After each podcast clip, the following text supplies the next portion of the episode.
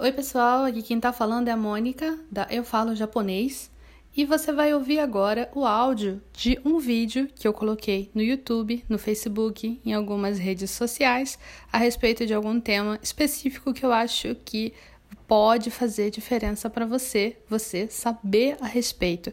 Eu espero que você goste. Vamos lá! Oi, pessoal! Hoje eu quero responder a pergunta do Alexandre.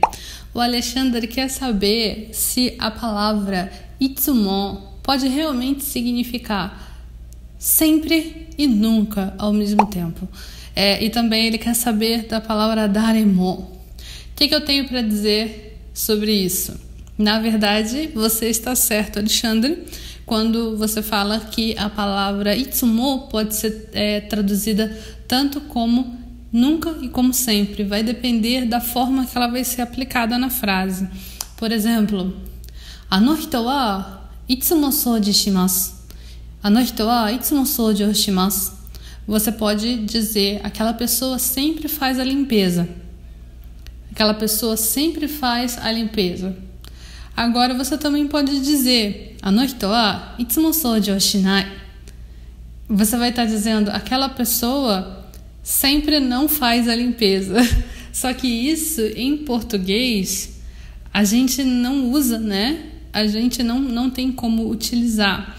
Essa é uma, uma diferença linguística, né? Do uso de palavras. O itsumo você pode usar com o verbo negativo depois, né?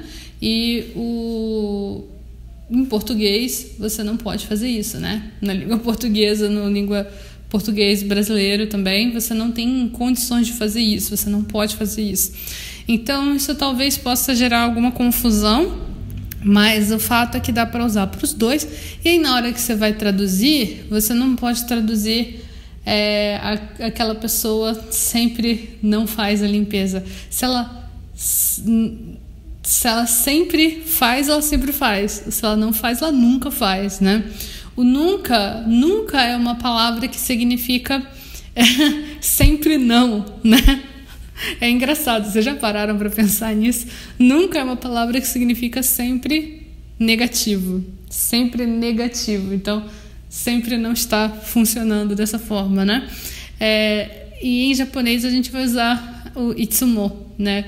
É, tem variantes tipo itsudemo. Itsudemo aí seria sempre é, no sentido de é, um longo período, né? Para sempre. É, aí você não, não, não usa é, geralmente com a negativa, né? é, você vai usar no sentido mais de, de sempre mesmo, não no sentido de nunca. É, da mesma forma, você quis saber do, do Daremo? Daremo significa ninguém mesmo, ninguém. É, tem até uma música da Yumi Matsuzawa chamada Daremo Shiranai Chizu, um mapa que ninguém conhece. Daremo Shiranai Chizu. Não sei se vocês conhecem essa música, mas é muito legal abertura de Buck. É, mas, na verdade, quando você vai dizer é, qualquer um, você precisa falar daredemo. Você não pode falar daremo no sentido de é, todo mundo, todas as pessoas. Você fala daredemo. É, konoshigoto wa daredemo dekimasu. É, esse é, trabalho todo mundo consegue fazer, né? É, e se você vai colocar na negativa, konoshigoto wa daremo dekimasen. Esse trabalho ninguém consegue fazer.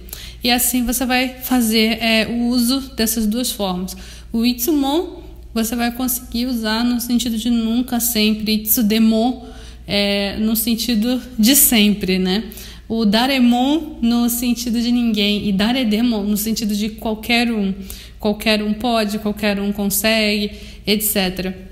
O uso dessas palavras acaba é, confundindo um pouco, porque mistura com partícula, né? Se você parar para pensar, o próprio itsumon, é, itsu, que é quando, junto com o mo, que o mo vai dar essa ideia vaga de é, qualquer coisa, né? Como assim? Ideia, ideia bem vaga, né? Ideia vaga de qualquer coisa. Porque se você parar para pensar, a gente tem itsu, que é quando, aí a gente tem itsumo, que é sempre, ou seja, tanto faz quando, né? E a gente tem dare, que é quem, daremo, é ninguém, tanto faz quem for, né? É, a gente tem nani, qual, nanimo, é nada, né? E nanimo não pode, não significa tudo, né? Então a gente não pode pegar uma dessas palavras como exemplo simplesmente e aplicar essa, essa regra de utilização em todas. É, cada palavra vai ter uma aplicação diferente. Eu espero ter te ajudado, Alexandre, com a sua pergunta. Eu vi que você colocou outras perguntas, eu vou é, tentar responder depois. E se você achou que esse vídeo foi útil para você, comenta aí para mim. Se você tem outros exemplos de uso dessas palavras, comenta para a gente aumentar a discussão, que é sempre bom a gente continuar a discussão aqui nos comentários. Eu espero que você tenha gostado desse vídeo. E se você tem vontade de aprender japonês, não esqueça que as inscrições para o Clube Nihongo Kakumei estão abertas. As inscrições estão abertas aqui. É só você clicar no link que tem aqui na descrição. Nesse link você vai achar uma página com explicação de como funciona o clube e como você pode aprender japonês agora. Eu vejo você no nosso próximo vídeo. Tchau, tchau!